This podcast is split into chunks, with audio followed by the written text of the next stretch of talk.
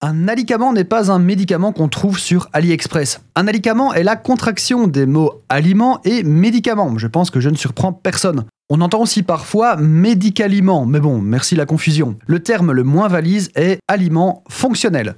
On a tous déjà entendu qu'il fallait manger des pruneaux pour accélérer le transit ou au contraire boire l'eau du riz pour le ralentir. Voilà deux exemples classiques d'alicaments, pardon, d'aliments fonctionnels. Évidemment, ça ne se limite pas qu'à cela. Vous vous doutez bien que s'il existe un terme propre à cette catégorie d'aliments, c'est qu'il y a nuance. Et s'il y a nuance, il y a des petites explications qui s'imposent. Légalement, vous ne pouvez pas mélanger médicaments et alimentation. Et je ne parle pas d'un mélange physique, hein, comme quand vous essayez de faire avaler une gélule à votre chat en la plantant dans une boulette de viande. Non.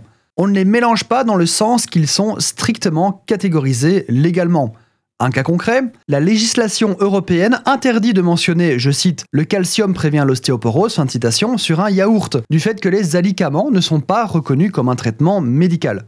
Vous pouvez enrichir un aliment en calcium, mais ça n'en fera pas un médicament. Et c'est surtout interdit de communiquer dans ce sens. Si vous faites une publicité vantant que votre yaourt guérit du cancer, vous allez le payer très cher. Au-delà de la publicité mensongère, il y a une possibilité d'homicide. Imaginez une personne qui refuse son traitement médicamenteux car elle est persuadée que manger uniquement votre yaourt va l'emmener en rémission.